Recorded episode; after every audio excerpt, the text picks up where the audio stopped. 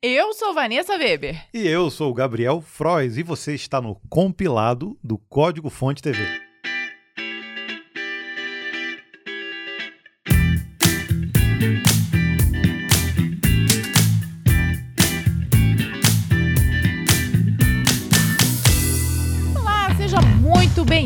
E se você quer começar sua carreira em tecnologia, a hora chegou. Começa nessa segunda o intensivão de programação 5 passos em direção ao futuro da EBAC. A Escola Britânica de Artes Criativas e Tecnologia convidou profissionais com know-how no mercado de programação para compartilhar experiências, dar dicas sobre profissões e mostrar as habilidades necessárias para você ingressar e ter sucesso no mundo da tecnologia. Serão cinco dias de lives do dia 16 ao dia 21, tudo online e gratuito. E você ainda ganha certificado, desconto em diversos cursos e concorre a uma bolsa de 100% para estudar na EBAC. Uau, hein? Não fique de fora dessa oportunidade. O link para você se inscrever está na descrição do vídeo ou aqui do episódio do podcast.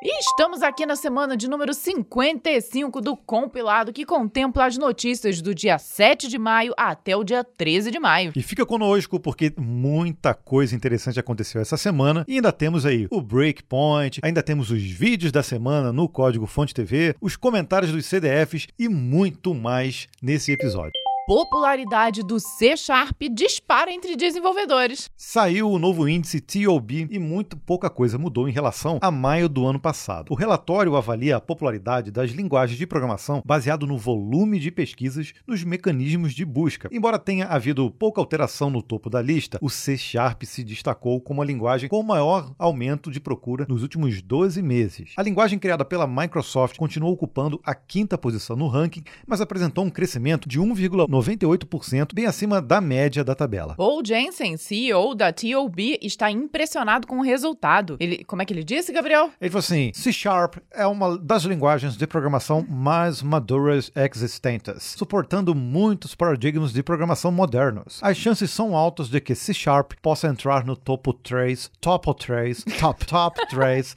do índice TIOB, substituindo C. Nossa, essa foi forte, hein? Olha, os resultados atuais mostram mostram Python, C e Java no top 3. Entre maio do ano passado e agora, houve uma dança das cadeiras, com Python assumindo o primeiro lugar enquanto o C despencou da liderança, com uma perda de 1,8% do interesse da comunidade, a maior queda registrada no período. Você deve ter acompanhado, se você gosta do compilado, sobre quando o Python chegou no topo. Né? A gente noticiou isso com muita alegria, porque nós somos muito fãs do Python, do C também, mas mais do Python. e a gente sabe que o C Sharp, olha, eu acompanhei o nascimento do C Sharp, né? O pessoal até chamava de Java da Microsoft. é verdade, nem lembrava era, disso. Era, e o C Sharp realmente hoje é muito madura, não só no ecossistema de .NET, para desenvolvimento de aplicativos de desktop, mas para web e principalmente também no ecossistema de desenvolvimento de jogos. É muito popular. Agora, olha essa. Hackers estão camuflando malware nos logs de evento do Windows. Ih! Olha só, os hackers encontraram uma nova forma de furtividade: armazenar malware sem arquivos no meio dos logs de eventos do Windows. A descoberta foi realizada pela Kaspersky, que conseguiu coletar uma amostra do novo tipo de ameaça. O ataque só foi detectado a partir de uma análise de comportamento do sistema, que percebeu uma anomalia inexplicável. De acordo com os especialistas da empresa, a técnica não chega a ser inédita, mas era obscura até hoje e não havia sido encontrado em um cenário real. Pois é, a Kaspersky, não é Kaspersky's. Né? Ai, gente, é, gente, sempre é enrola difícil, isso né? a língua. Disse ainda que o malware camuflado fazia parte de uma campanha de alta complexidade contra um alvo muito específico. A estratégia também dependia de outros componentes distribuídos pelo sistema e acontecia ao se injetar shellcode encriptado nos logs de eventos do Windows para os serviços de gerenciamento de chaves, o KMS. Essa injeção de apenas 8 kilobytes era a chave para ativar o ataque como um todo. A última parte de um código-fonte que adicionava uma DLL corrompida em tempo real. O temor da Kaspersky é que a técnica se popularize entre os hackers daqui para frente. E estamos vendo aí mais um sistema de logs com problemas. A gente teve o Log4Shell que também causou Sim. muito problema, que era uma lib utilizada no Java, e agora um ataque usando o sistema de log do Windows. Do Windows. Sistemas de logs estão aparecendo demais aí nos últimos dias, né? É, sem dúvida essas empresas aí estão de olho sistemas. Teve ainda tão- o, o tal do TSE que foi removido, né? Ih, é, deixa pra lá. Mas é. E é engraçado porque quando a gente cria sistemas de, de log, geralmente a gente não se atenta. A gente fala assim, ah, cria aqui, e eu já fiz muito isso, né? Cria aqui uma data, um source da onde veio e um, um campo aqui para texto, onde entra qualquer, Qualquer- coisa. E Exato. às vezes o qualquer coisa ali são informações, é um, às vezes um, um código malicioso, às vezes um scriptzinho, né? Uma injeção de script que pode dar problema. Então a gente tem que se atentar a isso, né? Sem dúvida, isso que eu ia falar, né? Temos que ficar todos mais atentos aí no momento da criação dos nossos logs. looks. Google I.O. 2022 traz Android 13, novo buscador, melhorias no Google Map e mais. E mais, muito mais. Google realizou nessa semana o I.O. 2022, seu evento voltado para os desenvolvedores. E a empresa caprichou nas novidades esse ano, apresentando novos dispositivos móveis, mas também surpresas que vão mudar a vida de programadores e usuários. O grande destaque foi o Android 13, que chega com mais opções de privacidade e segurança, incluindo criptografia por padrão para aplicativos de mensagem que utilizarem o protocolo RCS adotado pelo Google. O Android 13 também apresenta suporte para telas maiores, podendo rodar dois aplicativos ao mesmo tempo, lado a lado. Além disso, o Google está facilitando funções de copiar e colar entre dispositivos, rodando seu novo sistema móvel. Para os usuários do mecanismo de busca, o Google resolveu dar uma revolucionada como não se via tinha algum tempo. O conceito de Multi-Search Near Me quer levar o buscador para o mundo real. Isso significa que os usuários poderão fazer buscas utilizando não apenas texto ou voz, mas também a câmera do celular. Será possível, por exemplo, apontar o dispositivo para uma refeição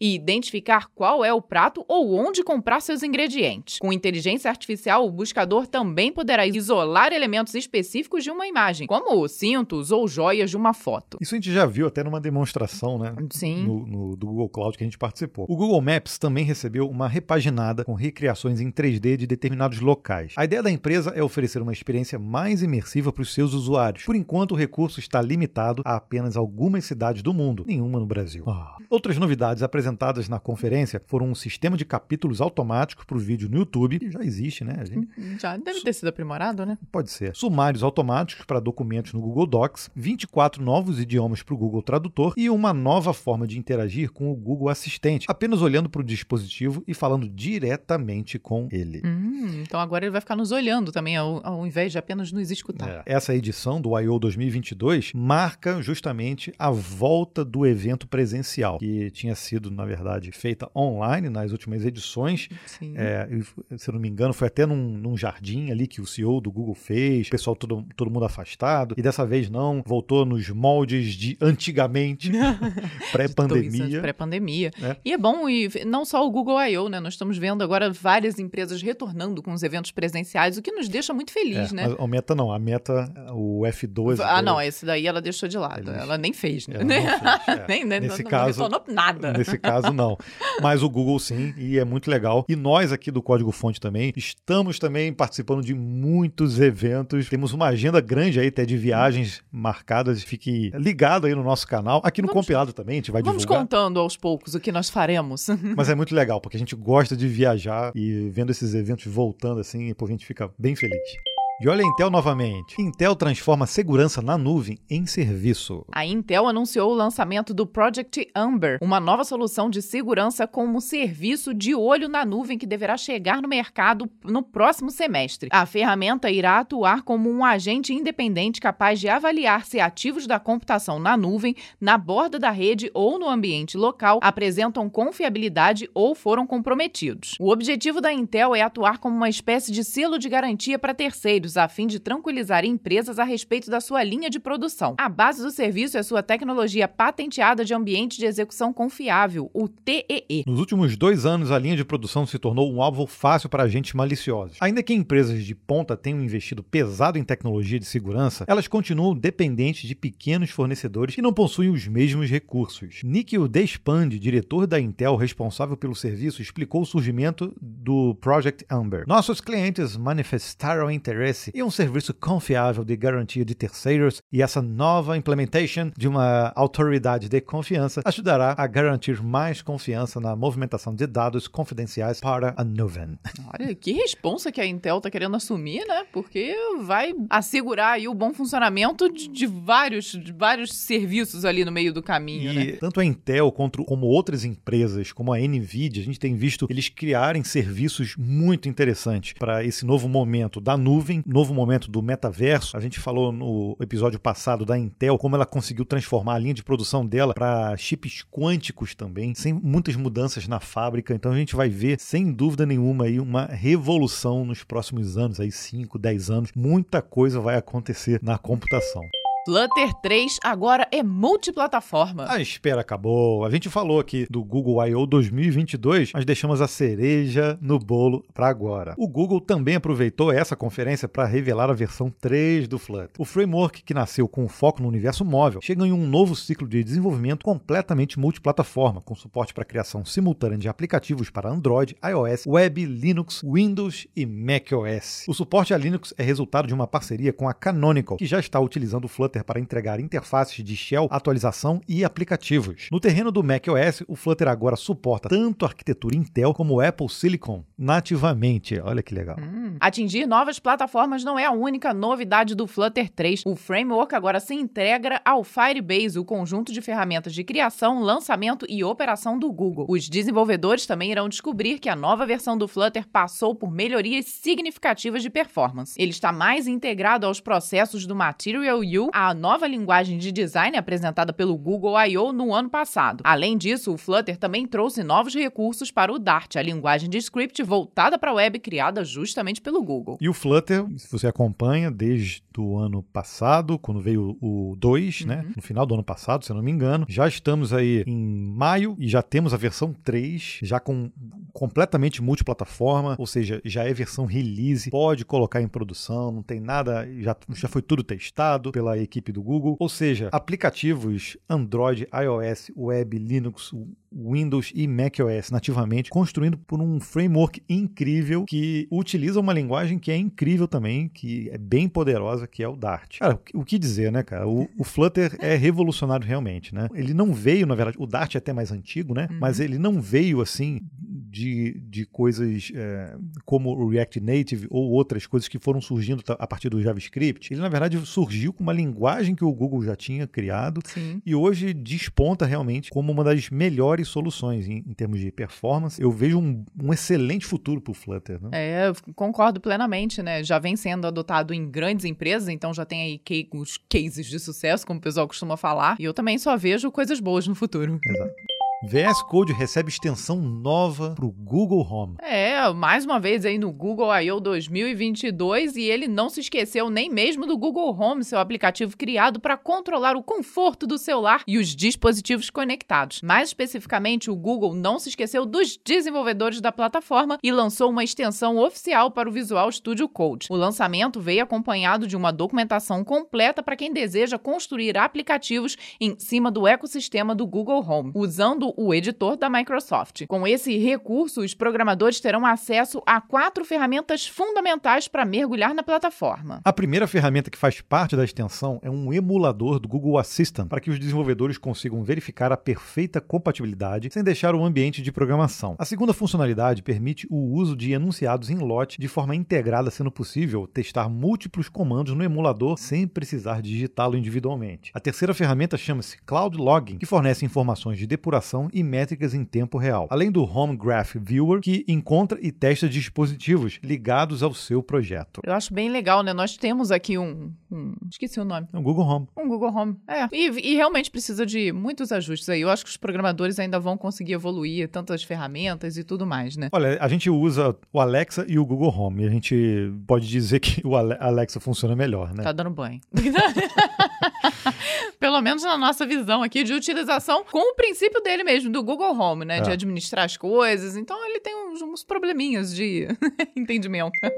E vamos voltar mais uma vez no assunto segurança. Um malware fez o governo da Costa Rica declarar estado de emergência. Foi nessa segunda-feira a Costa Rica se tornou a primeira nação a ser derrubada por um malware. O governo do país decretou estado de emergência em todo o território em decorrência de ações de hackers que estão chantageando o novo presidente Rodrigo Chávez. Os criminosos eletrônicos exigiram 10 milhões de dólares para não divulgar dados furtados do Ministério das Finanças. Outros dois ministérios também foram foram afetados pelo ataque, assim como diversas agências públicas, incluindo o Instituto Nacional de Meteorologia da Costa Rica. Segundo Chaves, o estado de emergência foi a forma encontrada para levantar os recursos necessários para conter novos ataques e reparar os danos. O grupo responsável pelo ataque alega ter motivações políticas e critica o envolvimento da Costa Rica com o governo norte-americano. Entretanto, o mesmo grupo já provocou caos e prejuízos no governo da Irlanda e instituições de saúde dos Estados Unidos. A principal arma dos criminosos digitais é o uso de ransomware como serviço, com diversos afiliados espalhados pelo mundo. Como o pedido de resgate não foi pago, os hackers alegam terem vazado 672 gigabytes de dados confidenciais do governo da Costa Rica, incluindo informações de contribuintes, pagamentos efetuados e credenciais de sistemas internos. Meu, que caos. Bom, Complicado. resta agora o governo da Costa Rica, com outros governos aí, provavelmente porque isso não foi armado dentro da Costa Costa Rica, ir atrás dessas pessoas. Agora, o dano aí tá feito, né? Sim, é, principalmente se já vazaram essa quantidade de dados. De né? dados confidenciais, olha, uhum. isso, é, isso, é, muito perigoso para as estratégias de um país, né? Sem dúvida. E ainda tem credenciais de sistemas internos, né? Então, ah. o que ainda piora a situação. É.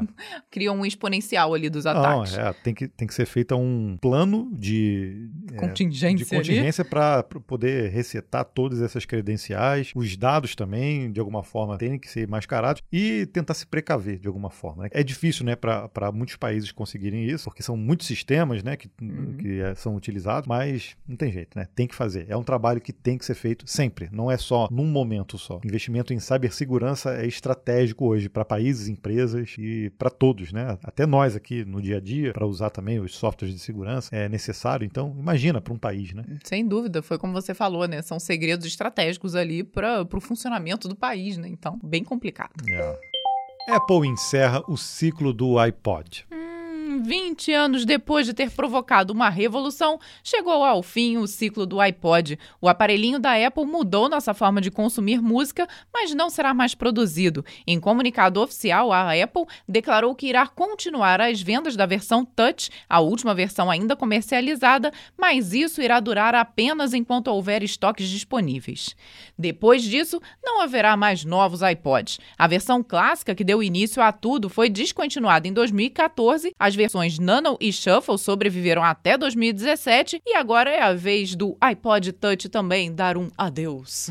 o Greg Josiak, que é o vice-presidente de marketing da Apple, explicou a importância do iPod. A música sempre fez parte do nosso núcleo na Apple e trazê-la para centenas de milhões de users da forma que o iPod fez impactou mais do que apenas a indústria da música, também redefiniu como a música é descoberta, ouvida e compartilhada. De acordo com a empresa, os usuários encontraram usaram as mesmas tecnologias em outros dispositivos, como o iPhone ou o Apple Watch, ou através de serviços como o Apple Music. Olha, sem dúvida revolucionou, né? Eu concordo com eles. Foi algo que veio para desbancar o famoso Discman na época. É, que... e até o MP3, de, de, certa forma, foi o, o, dispositivo que até acabou um pouco com a, a, pirataria de música, porque se começou a, a utilizar os serviços de streaming, né, para você poder baixar as músicas. De início não foi tão fácil assim. A indústria musical, assim, ela bateu o pé, bateu né? Eu não pé, queria né? muito essa inovação, mas mas, enfim, foi a gente falou disso já essa semana aqui, depois a gente conta para vocês. A tecnologia quando chega, não tem jeito não, gente, não dá para voltar atrás e quando cai no gosto de todo mundo, ela vai ser utilizada quer um determinado tipo de mercado queira, quer não. Pois é. Então, apesar desse rebuliço todo nessa época, e até existe hoje ainda, né? Porque a forma de consumir música mudou, então a indústria teve que se adaptar. Hoje a gente não vê aqueles lançamentos de álbuns como a gente via, né, com, com CD, com LP, para quem é, é, mais, mais velho. Hoje a gente é movido a ficar ouvindo singles, né? Sim. Que vazam, né? Vazam. Estranho, né? A gente sempre vaza. Já repararam isso? Ai, vazou aqui um Vazou. single. Ai. E hoje em dia você vê que é, o, que vaza às vezes nem é a música em si, é um clipe musical. Então muitos é, artistas hoje lançam as músicas através do próprio YouTube, né, com o um clipe. Então mudou realmente, né, a forma de se ouvir música e compartilhar. E o iPod foi quem começou isso tudo. A gente fica nostálgico, né? Mas ele realmente fez parte dessa revolução toda que a gente é, vem acompanhando aí durante esses todos esses anos aí, desses 20 anos aí deles, né? De, do surgimento deles. Elon Musk dá susto ao suspender a compra do Twitter. Sextou no Twitter. A gente está gravando aqui o compilado na sexta. O bilionário começou essa sexta-feira, dia 13 de maio, com um tweet onde informa que a compra do Twitter estava suspensa temporariamente. Fazendo referência a uma notícia onde informa que o Twitter estimou que as contas fake e spam representam menos de 5% dos usuários. A consequência desse tweet fez as ações da rede social despencarem mais de 17 7% no pré-mercado da Bolsa de Valores. Essa compra do Twitter tem feito as ações subirem em disparada e qualquer nova informação altera drasticamente seu valor de mercado. Cerca de duas horinhas depois do primeiro tweet, o Musk voltou à rede para dizer que ainda estava comprometido com a aquisição. Só depois desse tweet que a coisa acalmou um pouco, pois agora a queda é de apenas 10%. Vale ressaltar que se desistir da compra, Musk terá que pagar uma taxa de rescisão de 1 bilhão de dólares, pouco mais de 5 bilhões de reais na cotação atual. Gente, Elon tem a capacidade de mexer com o mercado com o tweet, né? Não é de agora, ele é. já faz isso aí há algum tempo com as criptomoedas. Há, há quem diga até que isso não é uma coisa muito legal de se fazer, né? Sim, sem dúvida, mas nesse caso aí ele tá mexendo com o que é dele, talvez, ali, ainda entre não, aspas, né? ainda não, né? Mas tem que tomar cuidado com o que ele fala, né? Olha só. Pois é. Bom, de qualquer forma, ele ainda está comprometido aí com a compra, mas está sendo com emoção. Isso claro. a gente não pode negar, né? Não, não, não poderia ser muito simples. E confesso que eu, particularmente, achei 5% um percentual baixo dessas contas fake, será? E é.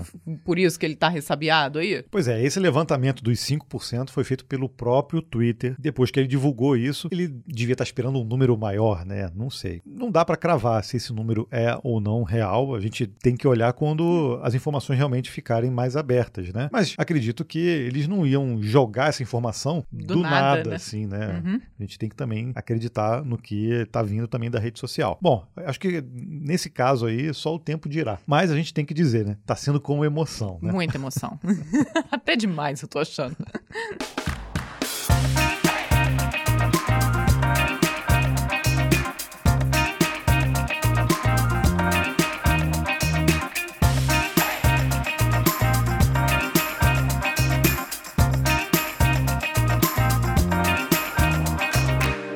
Chegamos aqui no Breakpoint, aquele momento onde nós paramos as notícias para contar uma história, um caos de nossa vida pessoal ou profissional. Sempre? Mentira, gente. Quase nunca nós colocamos, vou ter que adaptar o texto, né? Quase nunca nós colocamos uma enquete para você poder escolher a história lá na aba de comunidade do Código Fonte TV. Dessa vez também não colocamos, né, Gabriel? Não, porque tem muitas histórias que a gente está puxando de repescagem, né? Ah. Foram histórias que não ganharam lá na enquete e a gente quer meio que zerar essas histórias para colocar um novo lote de histórias para a gente contar. São, muito, são muitos lotes, tem muita história, gente. E aí, nessa semana, eu puxei uma história que muitas pessoas já pediram para a gente contar, porque ela já entrou em algumas vezes na enquete, que foi quando a Vanessa deu perda total do carro dela dentro da empresa que ela trabalhava. Olha só o que aconteceu. que é, louco. Né? Agora eu tô aí imaginando, tá? Vocês pensando, ah, tinha que ser mulher, dirige mal mesmo, tá? Uma ova, tá? Não tem nada a ver com isso. O meu carro só estava parado no lugar certo na hora errada. Ele estava lá bonitinho estacionado. Vou explicar, né? Muitos anos atrás, no ano de, ah, já nem sei mais qual, eu trabalhava numa revenda, numa distribuidora de bebidas na área de tecnologia de lá. E os carros de quem chegava, né, ia trabalhar, a gente estacionava no mesmo pátio em que os caminhões que saíam para distribuir as bebidas eram carregados. Então parei, cheguei normalmente, pegava as sete da matina, bem cedinho, encostei meu carro junto com vários outros carros. E beleza, fui trabalhar. Os caminhões ficavam, era uma rampa, né, gente? Vou explicar aqui pra quem tá nos vendo, o carro ficava paradinho aqui, tinha um muro e que dava pra rua principal, só que era um pouco elevado, devia ter ali quase uns dois metros pra baixo, né? E os caminhões ficavam no finalzinho da rampa, onde tinha um depósito e iam, iam sendo carregados. Estava lá a Vanessa tomando café, aquele momento que eu parei, resolvi o que tinha que ser resolvido, fui tomar meu café. De repente, todo mundo escutou um barulhão, e não era só eu, não, tinha um grupo, né? Um barulhão danado, gente, uma coisa esquisita acontecendo. Corremos pra janela, no que corremos pra janela, nem nisso a luz já tinha acabado. Nós olhamos, a luz tinha. acabou. Acabou. Caramba. Porque no que Ok. aconte- o ocorrido aconteceu, um dos postes e a fiação foi junto, Meu viu? Deus. Então não foi só meu carro, não. Um dos caminhões, o motorista tinha parado com o freio de mão puxado e o caminhão ligado, enquanto ele foi pegar alguma coisa no depósito. Nisso daí aconteceu alguma coisa que me explicaram como meio que o gás que faz o freio de mão funcionar. O- mas não não estavam carregando no caminhão? Estavam, tava finalizado já, então acho que o rapaz já estava saindo. Era um dos últimos Então- caminhões a sair. Então o caminhão estava com carga. Ele estava carregado com carga, né? E aí Parado no- cervejas, parado refrigerantes, no- latas. numa área íngreme, Uma- isso, ligado ligado, com só- o freio de mão puxado. só o freio de mão. Isso. Ah, O que, que aconteceu? Não aguentou, né, gente? No que não aguentou, o caminhão desceu. No que desceu, adivinha o que, que estava na frente, gente? Meu carro. o carro.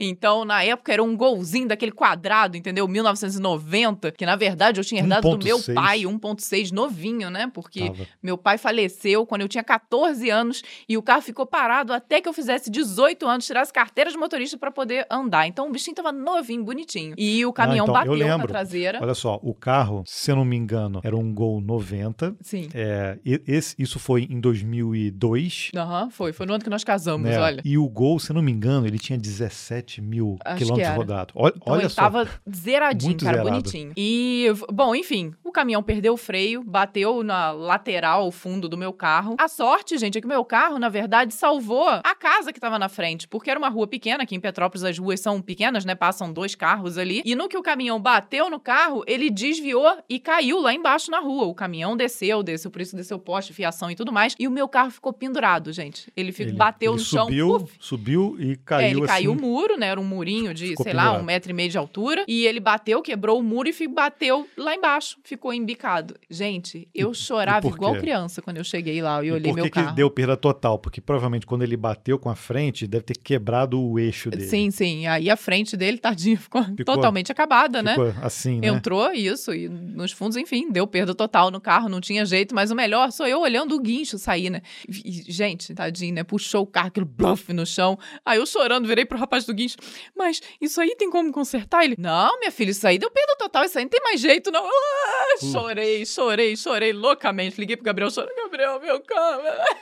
Cara, olha, Gabriel lá no Rio, não podia fazer nada por mim. e o golzinho, o golzinho era bom mesmo. Era. Eu tinha um gol também, mas o meu era aquele golzinho bola 1.0. E o da Vanessa era esse, Gol CL 1.6. Teve até uma vez que a gente tava dirigindo cada um um carro e a gente embicou. Voltando da faculdade. Voltando da faculdade, a gente embicou numa reta e aí eu. Era um quebra-mola. Passamos num quebra-mola, vi uma reta. Isso. e aí o Gabriel aí deu eu- aquela aí eu- acelerada. Aí eu, aí eu tava atrás da Vanessa, passei assim, aí dei aquela aceleradinha pra gente puxar um pegazinho, né? E aí o que aconteceu? Acelerei pra caramba meu carro, não adianta. A Vanessa passou Foi embora, varada. 1.6 foi embora. e aí, quando varado. chegou. Mas olha, responsabilidade, tá? Quando chegou no finalzinho da reta, eu dei duas buzinadinhas e parei de brincar, porque aí É. iam começar as curvas, então foi só uma brincadeira. Aí ele chegou em casa assim: não, porque eu ganhei, porque eu te passei. Eu falei: ah, vai plantar batata, tu viu que eu buzinei porque eu parei, né? Eu não ia ficar fazendo besteira no trânsito, né? É, Aí ele deu essa risada dele, porque é ele porque- sabia que é não, porque não tinha como eu perder, né? não adianta, aí não é habilidade não, é motor É mesmo, motor. capacidade do motor.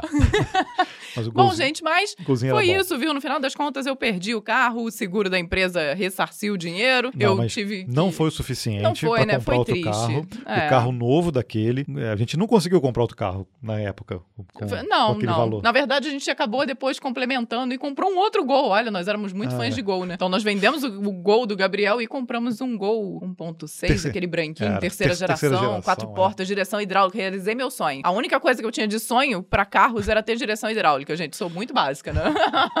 Naquela época era opcional, né? Sim, sim. Então é isso, gente. Viu? Quem aí quebrou a cara achando que eu tinha dirigido muito mal e tinha acabado com o carro. Não fiz nada. Não, Fui inocente. Tanto é que ela me bateu no pega com, com o gol. Isso não justifica alguém ser bom na direção. tá fazendo besteira, Gabriel.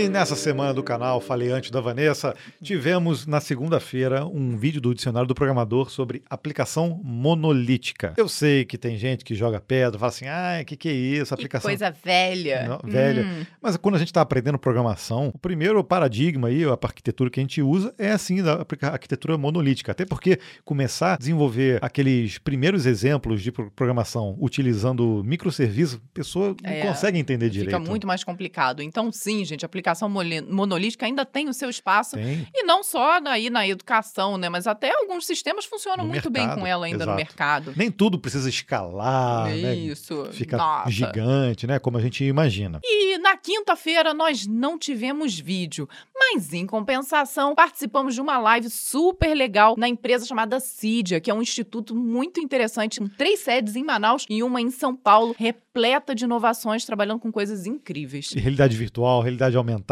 IoT, robótica, automação industrial. Ou seja, tem, tem mais de mil profissionais envolvidos dentro desse instituto e nós fomos lá participar de um evento deles. A live está disponível também. Eu botei lá no, na nossa playlist de lives no nosso canal, mas você pode ir lá no canal do Cydia, né? E olhar lá, porque a gente falou sobre o, o futuro da programação. O que, que a gente enxerga para o futuro da programação. E ficou muito interessante o conteúdo e todo o evento que eles fizeram também. Né? Ficou muito legal. Sim, eles estão preparando o Code the Future, que é um desafio onde vocês têm que conseguir desenvolver uma solução num desafio em apenas três horas. Incrível, com premiação muito legal. E como sempre, nós separamos também aqui alguns comentários que recebemos ao longo dessa semana. Vamos começar com um que eu achei incrível, com né? Dois, com dois. Com dois, dois incríveis. Então tá bom. E justamente lá. Ah, mas foi o mesmo rapaz, foi o Carlos Yunes que falou lá num, num vídeo bem antigo de soft skills, onde falamos, não, das skills do desenvolvedor front-end. Vocês são lindos! Ah, meu Deus, obrigado, viu? Muito grato. Beijos. E parabéns, queridos, pelo ótimo trabalho, pro propagando ótimo conteúdos e unindo as pessoas democraticamente. As bênçãos, vida boa e longa e próspera. Olha só, mil e, beijos, viu? E mais beijos. Uhum. O Mário, no vídeo em que a gente colocou um projeto no ar utilizando o GitHub Actions e SSH, foi em parceria com a Hostinger. Ele diz assim, ó, sensacional este tutorial, parabéns. Uma pergunta, se eu fizer um rollback para a versão anterior, o job vai ser executado novamente e mandar os arquivos na, na versão restaurada para o host de hospedagem? Obrigado. Mário, sim, ele vai ser, porque a action vai ser executada novamente. Então todo o processo é feito também, tá? Então fica tranquilo que se precisar voltar rapidamente, a Action também funciona. Tivemos um comentário aqui no segundo vídeo do canal, as nove mentirinhas que todo programador conta, e foi ótimo, porque o Kuruma falou assim: o tempo fez bem pra gente. Então, ó, que bom que eu tô, fiquei feliz que o tempo melhorou, gente. Passou, né? Já estamos aí há seis anos fazendo vídeo, desde esse, esse vídeo aqui. E a gente melhorou também, né? Um pouco da câmera. Ah, sim. É... Vai ver que foi isso, né? Foi só a câmera. Eles Será que a gente... estamos mais bonitos, mas não é só a imagem que melhorou é. mesmo. Ou, ou, pode ser que a gente envelheceu bem também, né? Espero, assim eu espero. Pode ser, né? Não sei. o Lucas Andrade disse pra gente lá no vídeo sobre o mínimo que você precisa saber antes de programar. Esse vídeo também tem feito bastante sucesso, é um vídeo muito importante do, do canal. Ele disse: Uma pena que só dá para dar like uma vez. Ah, importante, não dá duas, não, viu? Senão dá problema. pois é, mas agora nós temos no canal o Valeu Demais, que é um super like, né? É um like que você pode contribuir também com valores. Então, a gente aceita de bom grado aí se algum vídeo você assistiu no nosso canal e que te ajudou de alguma forma, seja num, numa dúvida técnica ou até num incentivo de carreira, agora existe o Valeu lá, é um coraçãozinho, né? Uhum. Um, cifrãozinho. Então você pode contribuir, se não me engano, a partir de dois reais. E isso ajuda também o nosso canal, né? A monetizar o nosso oh, canal. Sem dúvida, né? Um cafezinho aí pra gente, viu? É isso. O Jimmy Cruz falou pra gente num vídeo onde nós falamos de tatuagens e dress code. Assim, bom dia, casal sensacional, tenho tatu no pescoço, vou enfrentar problemas no mercado de trabalho? Eu acredito que não, né? Acho que na nossa área esse paradigma, sei lá, esse... Eu acho que já foi o tempo, Já foi né? quebrado, né? E muitas outras também, mas a área de tecnologia, então, ela é muito diversificada, gente. Então, a gente tem esse poder de abraçar a todos. Pois é, pode até acontecer numa empresa ou outra, mas eu acho que é muito minoria. Muito difícil, não, né? Não, não, tem mais isso, não. E um último aqui para nós terminarmos. A Ana Luísa falou no vídeo Como Ser um Profissional de Segurança da Informação. Aqui não tem conteúdo meia boca. Parabéns pelo trabalho. Peço que tragam mais coisas sobre o tema. Muita gente vai gostar. Sem dúvida, vamos preparar mais conteúdo a respeito de segurança da informação que realmente muita gente está precisando aí. Vídeos notícias do compilado, exato, né? Exato, exato. Estamos precisando investir cada vez mais, né?